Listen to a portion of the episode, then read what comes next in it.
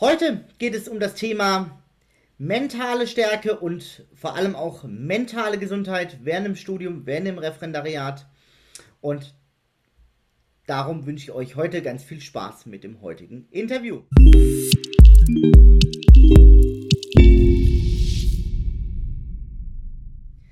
Ja, hallo und herzlich willkommen zu einem weiteren Interview hier auf meinem Kanal. Falls ihr diesen Kanal noch nicht abonniert habt, möchte ich euch bitten, den Kanal zu abonnieren und wenn ihr wollt, auch die Glocke zu aktivieren, so verpasst ihr wirklich keine wichtige Information mehr.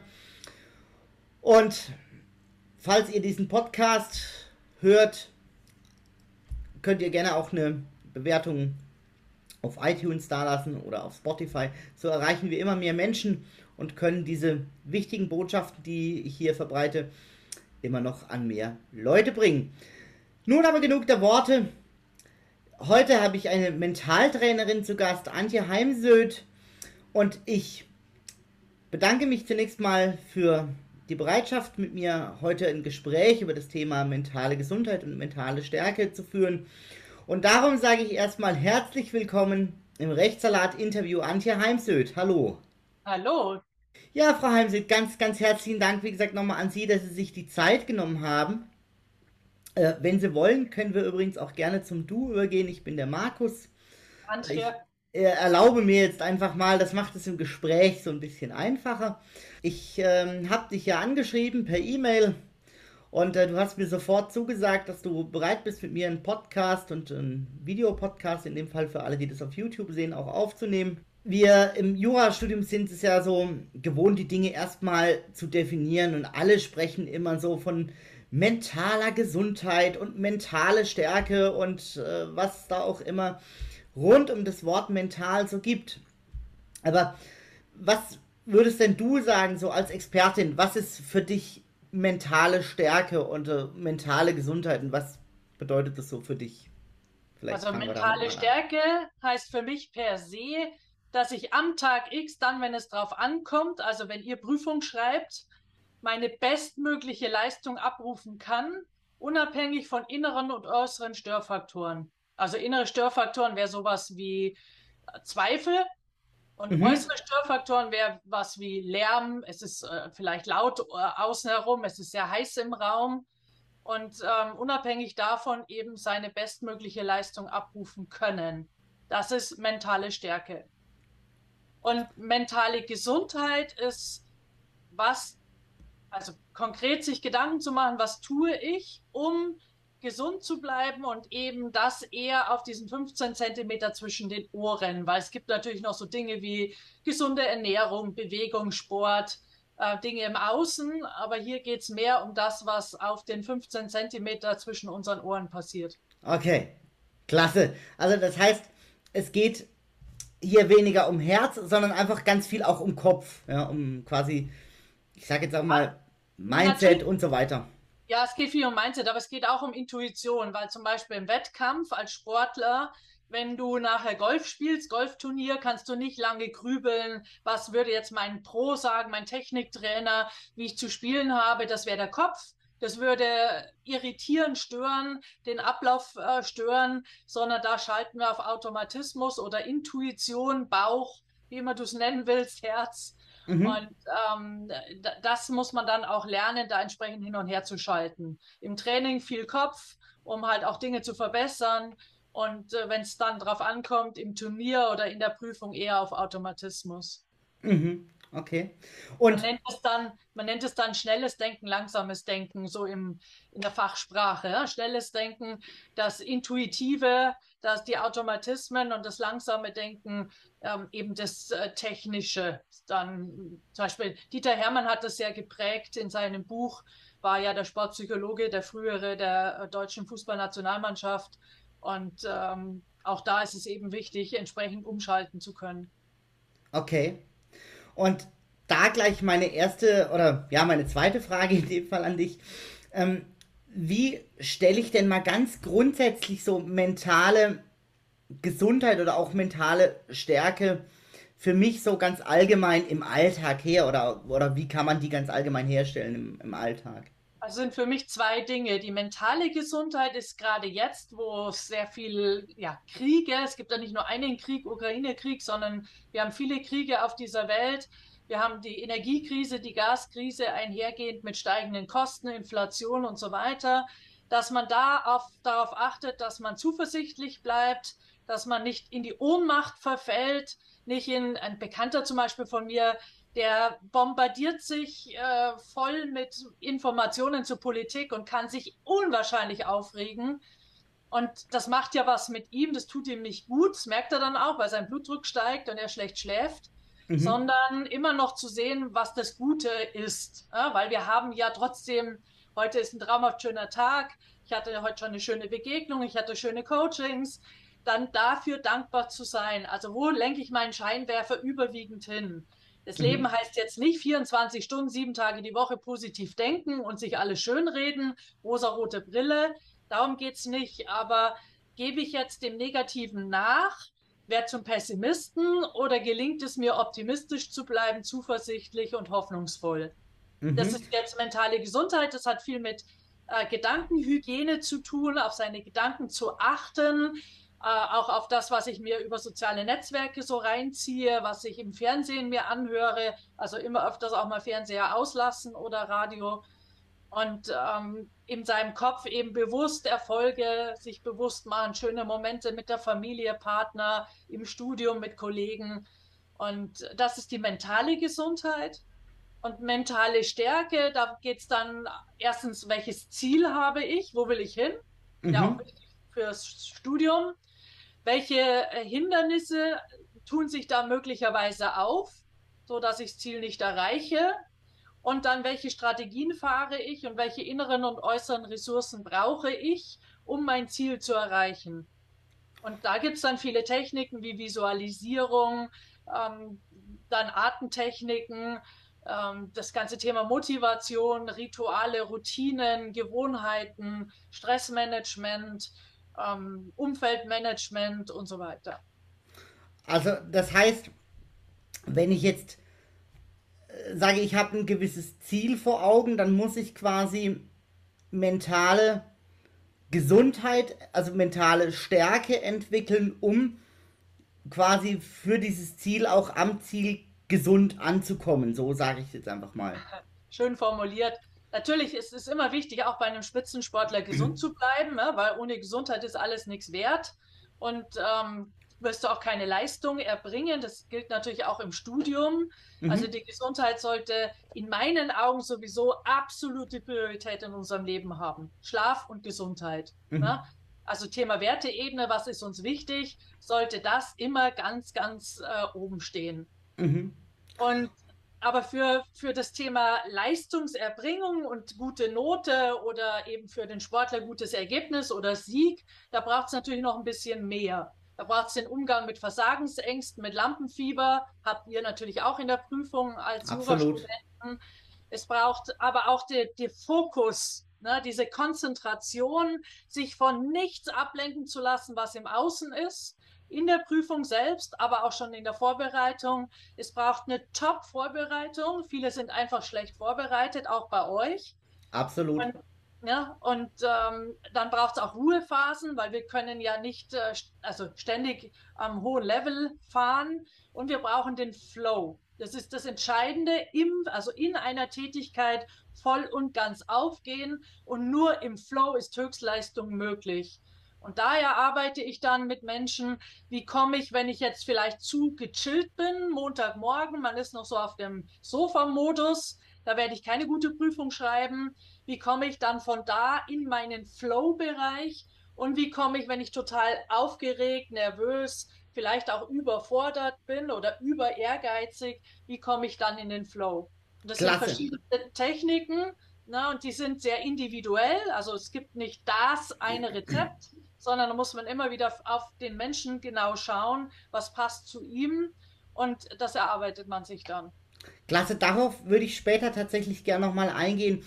Aber vorher habe ich noch eine Frage, wenn wir es vorher so von Alltag hatten, momentan prasseln ja wahnsinnig viele Nachrichten auf mich ein, wie Krieg, Energiekrise, Gaskrise, was auch immer. Wie stelle ich da, wie kann ich da so für mich oder wie kann man da ganz allgemein für sich so eine Balance herzustellen zwischen dem, dass ich mich dem allem nicht verschließe, aber auch irgendwie, sag ich jetzt mal, meine Gedanken an das Schöne nicht verliere. Denn wie du sagst, heute war ein schöner Tag, irgendwie die Sonne hat geschienen, irgendwie, wir hatten, glaube ich, beide heute schon tolle Begegnungen. Und, und, und wie kann ich dieses Gleichgewicht so für mich im Alltag herstellen? Naja, die Frage, braucht es überhaupt ein Gleichgewicht? Weil ich glaube, es reicht, wenn man einmal am Tag die Nachrichten geschaut hat. Da muss man nicht alle halbe Stunde im Radio nochmal wieder dies, das Drama äh, hören. Und auch in Gesprächen, zum Beispiel jetzt unter euch Studenten, ne, wie viel Raum gebe ich dem Thema und wie, wann macht man mal so Cut und jetzt lasst uns mal wieder über was anderes sprechen. Mhm. Das ist, und da, dann eben im Alltag zum Beispiel ein Glückstagebuch führen oder ein Erfolgs- und Glückstagebuch. Mhm. Oder ich selber mache abends ein Dankbarkeitstagebuch. Mhm. Wofür bin ich heute dankbar? Weil es gibt über 100 Studien, dass wenn wir dankbar sind, dann sind wir resilienter, also widerstandsfähiger, gesünder, innovativer, kreativer, produktiver. Mhm. Und ähm, das fehlt uns in meinen Augen zu sehr, so dieses Dankbarkeit. Bin ich zum Beispiel schon dankbar, dass wir in einem Wahnsinns-Sozialstaat leben. Ja? Auch wenn ich jetzt nicht davon profitiere, weil ich zum Beispiel nie Hilfen bekommen habe, möchte ich auch gar nicht. Aber wir leben faktisch in einem Wahnsinns-Sozialstaat. Wir leben in einem wunderschönen Land, auch was die Natur betrifft. Absolut. Und ähm, sich das immer wieder bewusst zu machen. Und ich starte zum Beispiel in den Tag mit dem Ritual, ich freue mich auf. Nicht wie viele, ah, ich bin aber müde und ich würde mich jetzt gerne mal umdrehen und äh, außerdem, ach komm, die ersten zwei Stunden können wir mal wieder lassen. Sondern ich stehe auf. Also ich habe auch gelernt von einem Schlafforscher, man sollte sich nicht fünfmal umdrehen, das macht einen nur müder, sondern wenn man wach ist, aufstehen. Dann mache ich mein Rollo hoch, schaue raus in die Natur und sage mir mindestens drei Sätze, ich freue mich auf. Klasse, ein super cooles Tool. Also das sind halt so kleine Übungen im Alltag. Da muss man sich nicht total rausnehmen. Du musst nicht meditieren, was natürlich super ist, aber man muss jetzt da nicht wahnsinnig viel Zeit investieren. Aber indem wir uns diesen Dingen zuwenden, tut man was für die Psychohygiene und für eben nicht zu abzutauchen in dieses alles ist schlecht und alles läuft total falsch und so weiter. Mhm. Ähm, was sind denn da so die wichtigsten Eckpfeiler, so die du deinen Coaching-Teilnehmern so mitgibst? Naja, das eine ist wirklich das Dankbarkeitstagebuch, dann mhm. dieses Ritual morgens, dann arbeite ich mit Affirmationen. Unser, wenn wir so einen kurzen Ausflug in die Gehirnforschung machen, unser Gehirn mhm. funktioniert wie ein Muskel die, wir haben ja ganz viele Nervenzellverbindungen und Synapsen im Gehirn und die funktionieren wie ein Muskel durch unsere Gedanken, Emotionen und inneren Bilder. Und äh, indem ich zum Beispiel Affirmationen äh, nutze, positive, kurze Sätze, ähm, kann ich mein Gehirn entsprechend programmieren in Gänsefüßchen.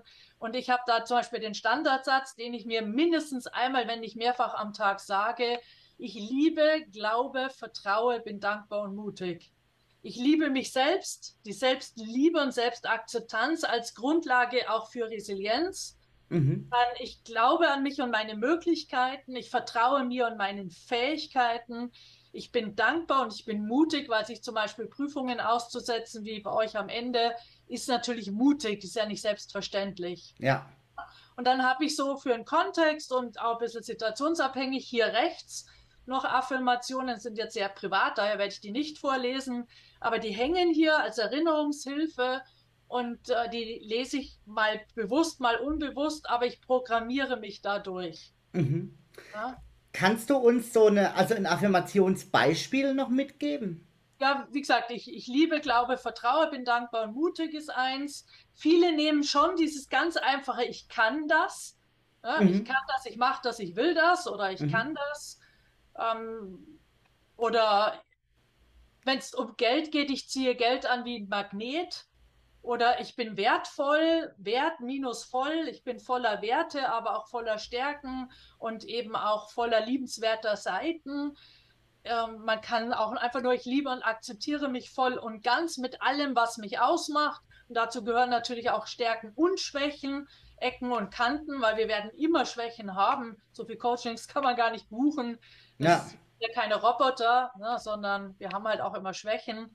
Also das sind so Beispiele. Sie sollten halt positiv, kurz sein, ähm, realistisch, mir ganz wichtig. Also nicht, wenn man jetzt Bekanntin hat leider gerade schwer Corona mit, mit Husten und Ohrschmerzen und allem. Da hilft es halt nichts zu sagen, ich bin gesund, ich bin gesund. Ja, weil das ist ja falsch. Ja. Sondern ähm, da geht es eher, ich, ich gehe achtsam mit mir um, ich sorge gut für mich, sind da bessere Sätze in dem Moment. Und mhm. manchmal kann man die natürlich auch formulieren wie eine Metapher. Ich bin der Fels in der Brandung zum Beispiel. Klasse, mega gut.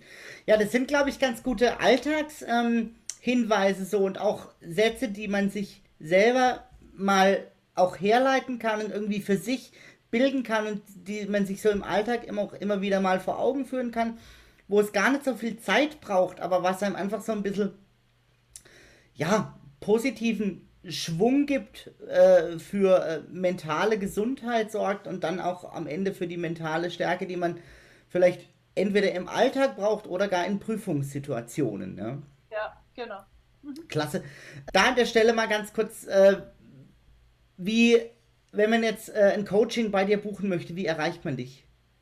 Du, es gibt zwei Webseiten, Podcast, YouTube, äh, ich bin da auf allen sozialen Netzwerken, nur nicht TikTok, weil das ist nicht meine Plattform. Okay. Also, wer mich finden will, findet mich.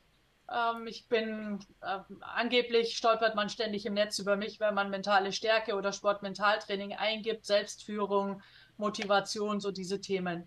Okay, super. Äh, dann wäre es ganz klasse, wenn du mir da deine entsprechende Links mal schickst, dann würde ich die für alle, die das auf YouTube sehen, in der Videobeschreibung verlinken und für alle, die das als Podcast hören, packe ich die Links auch nochmal unten in mhm. die Caption. Mhm. Mache ich gerne. Super, hervorragend. Nachdem wir jetzt mal so ganz allgemein so ein bisschen darüber gesprochen haben, wie komme ich denn ähm, im Hinblick auf so eine Prüfung ähm, zu mentaler Gesundheit und mentaler Stärke oder wie, mache ich das generell während meinem Studium, was ja immer auch, sei jetzt mal, dauernd eine psychische Belastung ist oder äh, und auch je nachdem auch eine hohe körperliche Belastung. Wie komme ich da zu mentaler Gesundheit und mentaler Stärke am Ende? Naja, du sagst, es sei eine psychische Belastung. Da frage ich dann schon mal, ist das wirklich so? Kannst du mit hundertprozentiger Sicherheit sagen, dass dieser Gedanke wahr ist? Weil äh, Stress entsteht immer durch Bewertung. Immer. Ja. Und jetzt überleg mal, Wettkämpfer, die das ganze Jahr unterwegs sind auf der ganzen Welt und äh, machen Sportwettbewerbe nebendran teil, die müssten ja ständig über eine psychische Belastung sprechen. Ja.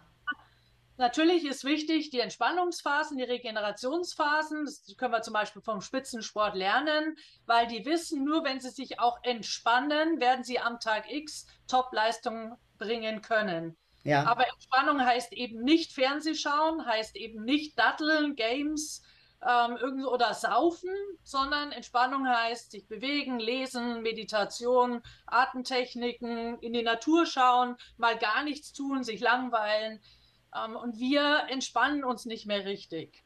Ja. ja wir schlafen auch zu wenig oder viele Menschen schlafen zu wenig, schlafen auch schlecht. Und all das raubt uns natürlich ähm, Gesundheit, raubt uns Ausgeglichenheit, Gelassenheit. Ja.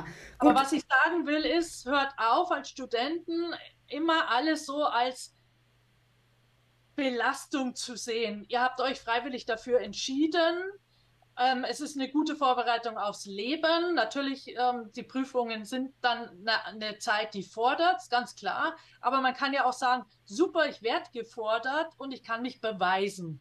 Ja. ja.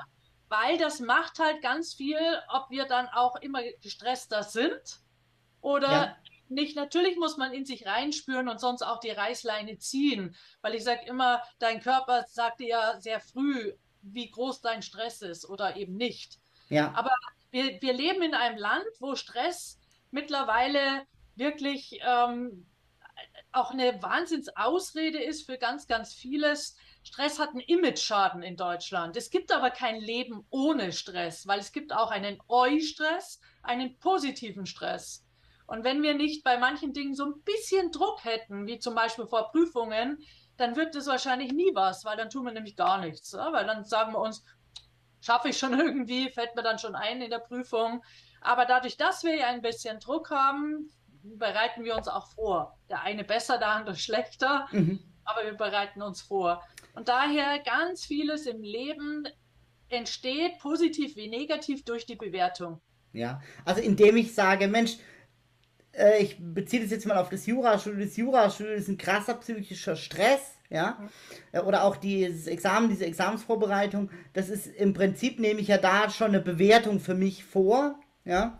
Und sehe das, also nimm das, indem ich es für mich so wahrnehme, sage ich jetzt mal, äh, packe ich das schon in, in eine gewisse negative Schublade, sodass es für mich irgendwie negativ wirkt und mir dann auch, sage ich jetzt mal, für mich eher einen negativen Charakter kriegt, wie wenn ich mir, wie du es gesagt hast, sage, Mensch, okay, ich darf studieren, ich darf jetzt dieses Examen machen und ich darf jetzt da rein und äh, darf mich da äh, beweisen. Ja? ja, also natürlich, wie gesagt, auch da wird es Momente geben, wo man sagt, heute ist mir das Lernen fällt echt schwer oder ja. heute lasse ich, habe ich so gut wie nichts gelernt. Alles gehört ja dazu. Wir sind ja Menschen, keine Roboter. Ja. Aber was mir in dieser Gesellschaft so missfällt, ist dieses ständige Jammern, dieses ständige Klagen. Weil überleg mal, man, man könnte ein Zeitrad machen. Das mache ich auch mit vielen Angestellten oder mit, mit äh, Menschen, die im Arbeitsleben stehen. 24 Stunden aufmalen, den Schlaf eintragen. Das nehmen wir mal einen Schnitt von sieben Stunden. Dann, wie viel Zeit sitzt du wirklich am Schreibtisch und studierst? und was bleibt übrig? Und wenn wir jetzt den normal arbeitenden Menschen nehmen, dann arbeitet er am Tag zwischen acht maximal zehn Stunden, steht im Arbeitsschutz. Dann hast du zehn plus sieben sind 17 Stunden. Bleiben nach Adam Riese sieben Stunden für alles andere. Mhm. Ja? Und das verkennen wir so oft. Wir haben viel freie Zeit. Entscheidend ist, was machen wir mit der freien Zeit? Ja. Nutze ja. sie bewusst ne? und bedacht. Genau. Ne? Ja, genau. Nutze sie bewusst, bedacht tue wirklich auch was für deine Entspannung.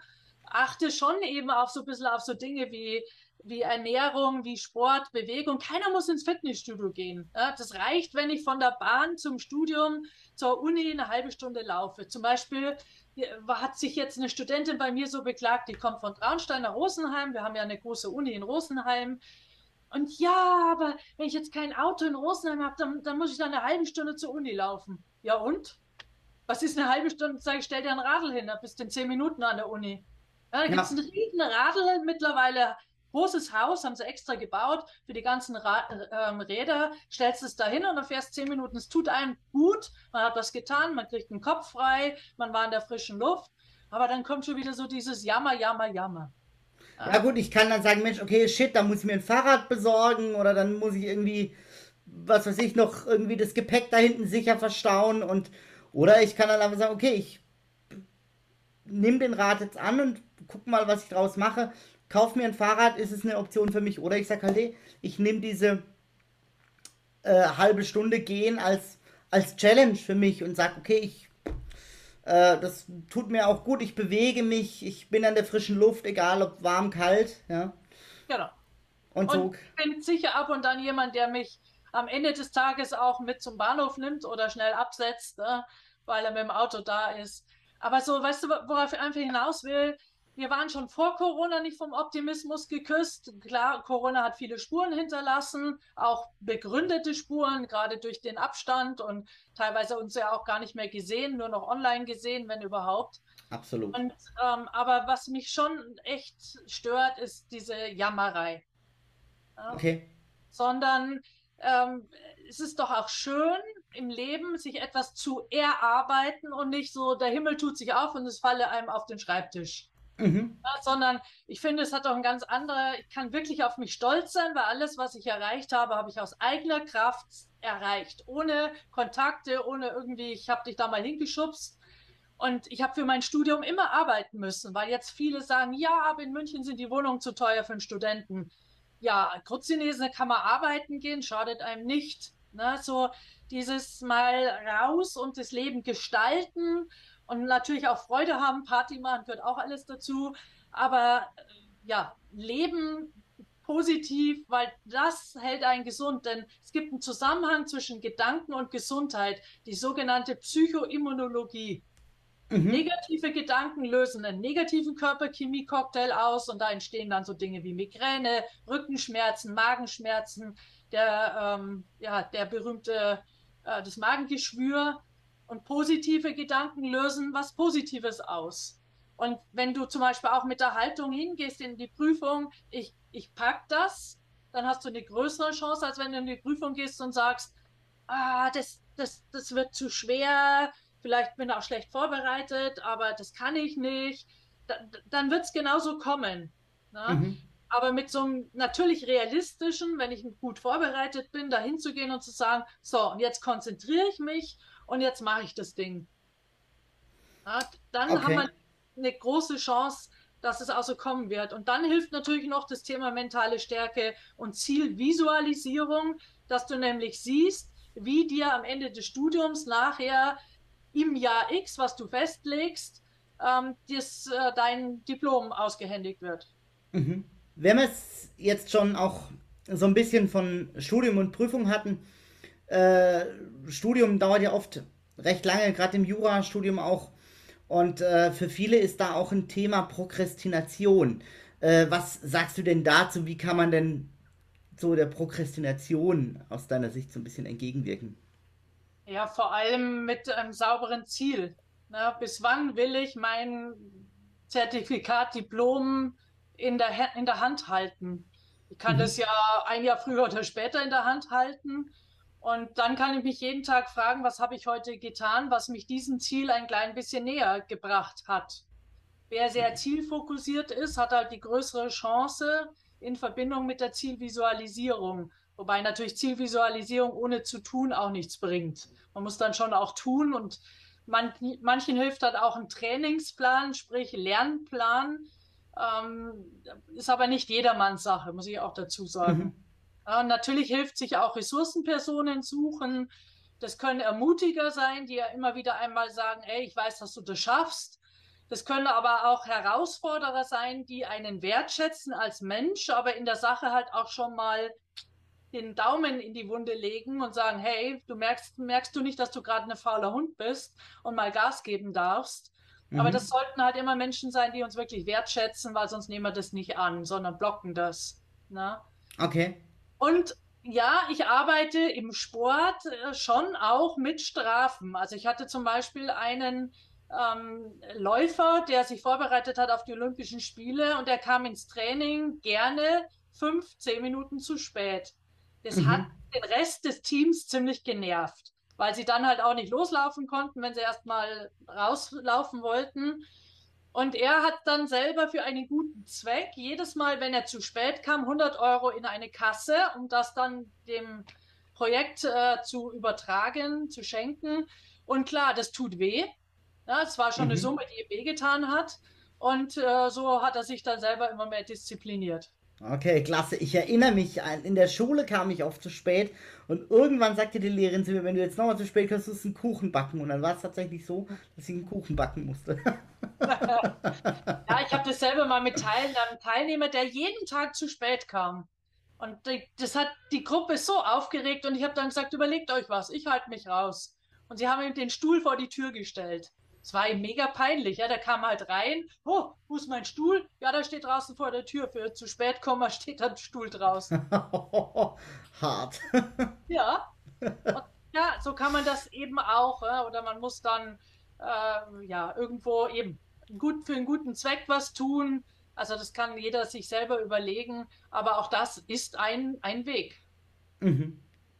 Okay, also sprich auch Visualisierung oder mal irgendwie Bestrafung, ja, oder sich halt einfach auch so ein bisschen ein Umfeld suchen, wo man sagt, okay, hier habe ich äh, entweder irgendwie jemand, der mich mal so ein bisschen herausfordert, oder halt jemand, der mich irgendwie auch mal ein, ein, ein Stück weit einen Finger in die Wunde legt. Ja. Dann kommen wir mal ganz konkret auf die Situation zu sprechen, so im Jurastudium. Wir haben ja ähm, die Situation, dass wir eine Lernphase haben von einem Jahr bis anderthalb Jahre, auch für zwei Jahre oder gar, wenn man irgendwie in den Letztversuch muss, dauert es gerne auch mal irgendwie drei Jahre.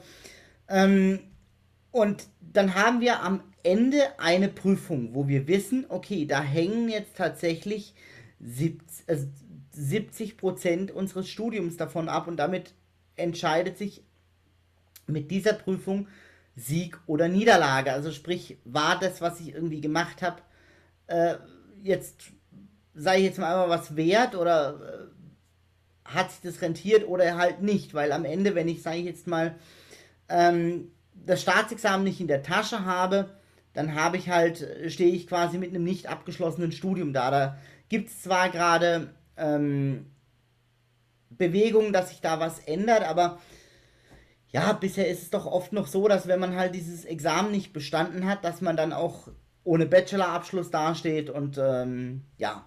Mhm. Ähm, wie kann ich mich auf so eine Situation auch vorbereiten? Wie kann ich das ähm, aus deiner Sicht so bestmöglich auch durchhalten, mich bestmöglich fokussieren und auch ja am Ende sei jetzt mal so mental fit sein, dass ich an diesen in diesen 14 Tagen, wo ich diese äh, sechs Klausuren a fünf Stunden abliefern muss, wo ich überhaupt keine Ahnung habe, was drankommt. Wie kann ich mich auf so eine Situation irgendwie bestmöglich vorbereiten?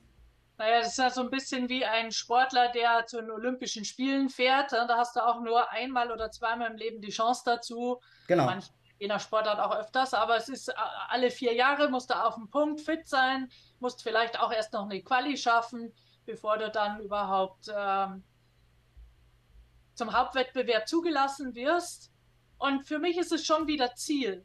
Mein Ziel, aufschreiben, schriftlich, und dann Zwischenziele. Was heißt jetzt, wenn ich äh, muss ich das gemacht haben, bis wann das, bis wann das. Mhm. Und so kann ich dann immer schauen, okay, Zwischenziel erreicht, sich mal selber auf die Schulter klopfen, ja, weiter geht's. Weil das motiviert natürlich, zahlt auf Selbstvertrauen ein und weiter geht's. Also mhm. schon wieder mit Ziel und ähm, Zwischenzielen, aber auch, wofür mache ich denn das Studium? Wofür brauche ich denn das Staatsexamen? Und sich dann vorzustellen, zum Beispiel, wenn man jetzt in einer großen Kanzlei arbeiten will, wie man einen Arbeitsvertrag schon hat, wie man da in der Kanzlei sitzt und arbeitet. Ne? Mhm. Also sich auch hier sozusagen das Ziel hinter dem Ziel oder auch die Vision vorstellen und ähm, das wofür, wofür mache ich das, braucht eine klare Antwort. Ja? Weil keiner wird ja gezwungen, Jura zu studieren. Tochter Nein. meiner Schwester studiert auch Jura. Ähm, das hat ja einen guten Grund, warum ich mir genau Jura ausgesucht habe. Genau. Das Spannende ist, wenn ich manchmal Studenten frage, warum studierst du das, was du studierst? Ja, mir ist nichts Besseres eingefallen oder ähm, meine Eltern haben das auch schon gemacht oder wurde mir empfohlen. Das sind alles Dinge, die sind schwer für die Motivation, sondern ich brauche schon eigene gute Gründe, wofür mache ich das, was ich mache. Und sich das nochmal wirklich zu überlegen, eventuell eben auch mit jemand zusammen, dann kann man eine Zielcollage machen, nicht nur eine Zielvisualisierung im Kopf, sondern ich kann mir das auch mal in Form von Bildern auf einem Vision Board oder einem, einem Flipchart Größe so eine Zielcollage kleben, wenn ich das erreicht habe, welche Auswirkungen hat das, was mache ich damit, um da auch eine Dynamik auszulösen. Mhm. Na, also eine Familie und ähm, vielleicht meine eigene Kanzlei, was immer es ist. Ja, also ja, man könnte sich ja auch vorstellen, ich male mir irgendwie ein Bild von der künftigen Kanzlei, in der ich arbeiten möchte, genau. oder was weiß ja, ich. Genau. Ja, genau. Ja. Also das sind äh, wichtige Punkte. Natürlich brauche ich alle Ressourcen, also dass, dass ich sicherstelle, dass ich alles, was ich äh, brauche, habe weil wenn ich schlecht organisiert bin und keine Ressourcen habe, keinen Rechner, keine Bücher, keinen ruhigen Raum, dann wird es halt auch schwierig. Ja, jetzt keinen Zugang, was weiß ich, bin irgendwo, Kanada gibt es äh, vielen Stellen kein Internet, dann schaust halt alt aus in der Vorbereitung. Mhm. Das alles sicherzustellen und dann natürlich auch wieder für die Entspannung zu sorgen, ne? weil wir können nicht 24 Stunden, sieben Tage die Woche lernen, das äh, geht nicht, sondern alle anderthalb Stunden beim Lernen auch kurze Pause ganz was anderes tun, äh, kurz einmal auf die Terrasse raus oder um den Block rumgelaufen, äh, Ruhebildvisualisierung, Atmung oder ans Wochenende denken und dann wieder zurück zum Lernen. Weil wir können nicht drei Stunden am Stück lernen, das ist Nonsens. Mhm. Das machen, versuchen aber manche so nach dem Motto, aber heute muss ich noch was nachholen, daher lernen. Teufel, auf Teufel komm raus. Mhm. Nach drei Stunden braucht es eine längere Pause, weil dann geht da auch erstmal nichts mehr rein. Mhm. Also und das sind wichtige Dinge. Und dann zum Beispiel genug Wasser trinken, weil ähm, wir brauchen das Wasser zur Konzentration, sonst geht die halt auch flöten, werden auch müde. Also das sind mhm. auch natürlich auf die Ernährung achten, weil der fette Schweinsbraten zum Mittagessen wird es mit dem Lernen dann noch schwierig werden. Das ist definitiv so. Oder irgendwie einen, großen Teller Spaghetti oder so. Ja, ja ganz genau. ähm, wir haben ja so fünf Stunden Klausuren, die wir schreiben müssen im Examen und die wir auch immer äh, schreiben, äh, so als, als Probeklausur. Mal, mal einmal die Woche, mal zweimal die Woche, je nachdem, wie man das machen möchte. Ähm, was empfiehlst du denn da während so einer Probeklausurphase? Also in, der, in, in einem Ernstfall ist wahrscheinlich äh, relativ, geht es wahrscheinlich gut, aber im, so sich da auch während diesen Probephasen bei Stange zu halten, wenn man jetzt zum Beispiel auch mal so eine Situation hat, wo man vielleicht nicht weiter weiß oder so. Naja, wenn du nicht weiter weißt, musst du natürlich kurz prüfen, habe ich es irgendwo da drin und der Zugang ist gerade verstopft oder ist gerade nicht offen dann muss ich was tun, dann muss ich meistens mich erst nochmal entspannen, damit der Zugang wieder frei wird. Das kann ich machen durch Bauchatmung oder Ruhebildvisualisierung, weil das kann ich am Schreibtisch, am Prüfungsort machen. Mhm. Ähm, das ist äh, eine Geschichte. Oder wenn ich weiß, ich habe es einfach nicht gelernt, soweit bin ich noch nicht in meiner Lernerei, dann nächster Punkt oder abgeben. Aber es, mhm. wenn du weißt, äh, auch nach einer Stunde ähm, fällt es nicht über mich, dann ist ja ehrlicher zu sagen, ja, dann okay. gebe ich jetzt ab. Ansonsten sehe die Prüfung, äh, diese ähm, Probegeschichten sind genauso ernst zu nehmen wie dann die, die letztendliche Prüfung selbst. Denn im Sport machen wir das ja auch. Wir haben Probewettkämpfe oder man schickt den Sportler in einen leichteren Wettkampf, damit er auch sich mal Selbstvertrauen wieder abholen kann. Denn hast du da was Gutes gemacht, hast ein gutes für dich Ergebnis, dann zahlt es ja auf dein Selbstvertrauen ein und auch auf mhm. deine Motivation, aber vor allem auch auf dein Selbstvertrauen. Und daher nimm es ernst und nicht so nach dem Motto, wurscht. Okay. Ähm, wie kann ich mir denn, wenn ich jetzt in so einer Situation sitze, wie kann ich mir denn ganz kurz so ein Ruhebild zeichnen? Vielleicht geben wir nicht das. Zeichnen im Kopf also du gehst innerlich, ich gehe an einen realen Ort, wo ich wirklich schon war, in der Karibik, in der Dom, äh, ja, in der Dom Rep, an mhm. einen weißen Sandstrand, wo ich fast alleine war und ich höre den Wind in den Palmen, das Meeresrauschen, ich spüre den Sand unter den Füßen, ich schmecke das Salz ähm, auf, auf der Haut oder auf meinen Lippen und ich komme zur Ruhe, weil das ist für mich ein, ein Ort der Ruhe. Da kann man nur zur Ruhe kommen. Mhm. Und für einen anderen ist es vielleicht, man setzt sich auf einen Steg am See, der Nebel wabert, die Vögel zwitschern im Kopf.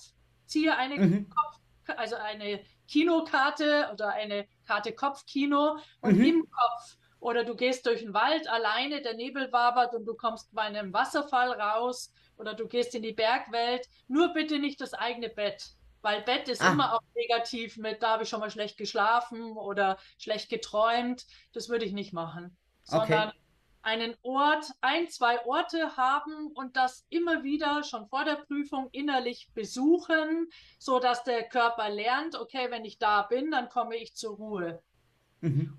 Dieses Bild kannst du dir ausdrucken und auch mitnehmen in die Prüfung. Redst halt vor allem im Prüfer, kann sich das anschauen, dass das nur ein Bild ist, da steht auch nichts drauf, aber das ist dein Ruhebild oder jetzt, man könnte es auf dem Weg dahin als äh, Hintergrundbildschirm auf dem Handy oder auf dem Laptop mitnehmen oder iPad. Wenn man so nicht über das innere Bild reinkommt, dass man über das äußere Bild da in dieses Ruhebild reinkommt. Ganz, ganz toller Tipp. Super. Ja? Oder Fabian Hambüchen hat halt äh, Olympia-Goldmedaillengewinner, ähm, hat ja schon seit dem sechsten Lebensjahr mit dem Thema gearbeitet, hat auch sein Onkel war sein Mental Coach und er hat zwei Sachen kombiniert. Er ist erst in den 60. Stock von einem Hochhaus gefahren mit einem gläsernen Lift in ein großes Büro ohne Flatscreen, ohne Kunst, setzt sich an einen großen hölzernen Schreibtisch mit verschiedenen großen Schubladen und legt dort alles ab, was ihn hindert am Schlafen, an der, an der guten Prüfung, guten Wettkampf. Also sowas wie Ärger äh, mit, der, mit der Mutter oder Liebeskummer oder und manchmal habe ich die Schubladen sanft geschlossen und manchmal mit Schmackes. Und wenn ich dort alles abgelegt habe, dann fahre ich wieder mit dem Lift runter ich verlasse das Gebäude, ich gehe über die Straße, ich schlappe aus den Schuhen, ich spüre den Sand unter den Füßen, vor mir plätschert leichtes Meer, also nicht die großen Wellen, es wäre zu aufregend. Die Mondsichel spiegelt sich im Wasser und ich komme zur Ruhe. Das Klasse. ist eine, eine Hypnosetechnik, was wegsperren, vorübergehend, so dass ich mich auf die Prüfung konzentrieren kann oder dann auch zum Beispiel schlafen kann und dann eben die Ruhebild visualisieren obendrauf. Klasse. Heißt aber, du musst es vorher üben. Mental mhm. Training, da steckt das Wort Training drin. Du musst es üben, so wie man als Sportler seine Technik üben muss oder den Lernstoff auswendig lernen muss im Studium.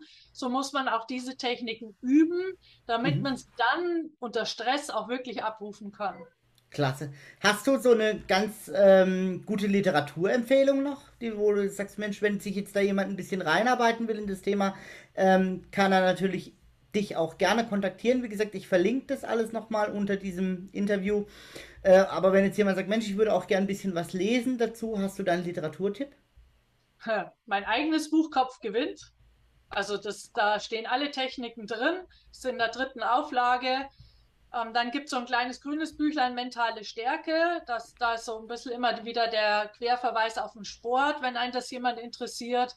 Das sind so jetzt mal, und dann gibt es zum Beispiel zum Stress im Studium einen Blogartikel bei mir auf dem Blog. Mhm. Also da findest du was. Super, den verlinke ich auch nochmal separat und natürlich auch einen Link zu deinem Buch. Ich gehe mal davon aus, den kriegt man auch irgendwie über Amazon oder so. Ja, genau. Buchhandel, Amazon, wer ever. Super, klasse. Dann abschließend einfach nochmal die Frage, welche drei absoluten Top-Tipps möchtest du unseren Zuhörern und Zuschauern hier mitgeben, um so mental einfach fit zu bleiben? Also das Dankbarkeitstagebuch, das meine ich wirklich ernst. Das wird manchmal belächelt, aber ähm, ich finde es wichtig für ja, Optimismus, Zuversicht, mentale äh, Gesundheit. Dann Ziele, Ziele, Ziele. Also ich bin ein Fan von Ziele, weil überleg mal, wenn du in ein Reisebüro gehst und sagst, du willst verreisen, die erste Frage ist, wohin soll es denn hingehen? Genau. aber sonst können die dir kein, kein Flug, Auto buchen oder Hotel oder Zelt. Die müssen schon wissen, wohin es geht. Und der Mitarbeiter zwischen den Ohren muss das auch wissen, weil der denkt nicht selbstständig. Die Gehirnforschung sagt, der ist dumm und naiv das können wir uns zunutze machen, indem wir das Navigerät zwischen den Ohren sauber programmieren. Und das ist eben ein Ziel, ein Handlungsziel und ein Ergebnisziel in eurem Fall, weil ihr wollt ja einen Zettel haben nachher. Genau. Das ist dann das Ergebnis. Und das Handlungsziel ist, was muss ich tun, wie muss ich handeln, damit ich dahin komme. Also Ziel, Dankbarkeitstagebuch, und zum Beispiel schon für mich wirklich auch die Affirmationen, weil wir können nicht parallel denken, wir können nur, ähm, wir können relativ schnell hin und her springen gedanklich, aber wenn ich meinen Kopf beschäftige mit einem positiven Gedanken, dann habe ich eine größere Chance.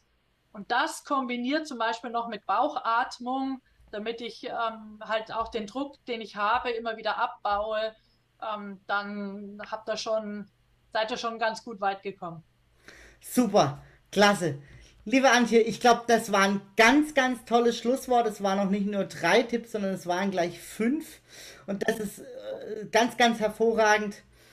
Ähm, liebe Antje, ich danke dir ganz, ganz herzlich für deine Zeit und für die Beantwortung wirklich oder die ganz ausführliche äh, Beantwortung meiner Fragen. Ich glaube, hier kann jeder von unseren Zuschauern und Zuhörern und auch ich äh, ganz persönlich was mitnehmen aus diesem heutigen Gespräch. Wie gesagt, Antje, dir tausend, tausend Dank für die Beantwortung deiner Fragen und für deine Zeit. Ja, freut mich, dass du was für, dein, für dich und deine Kollegen getan hast. Super. Liebe Antje, ich bedanke mich bei dir für deine Zeit und bei euch allen bedanke ich mich fürs Zuschauen und Zuhören und sage damit Tschüss, bis zum nächsten Mal.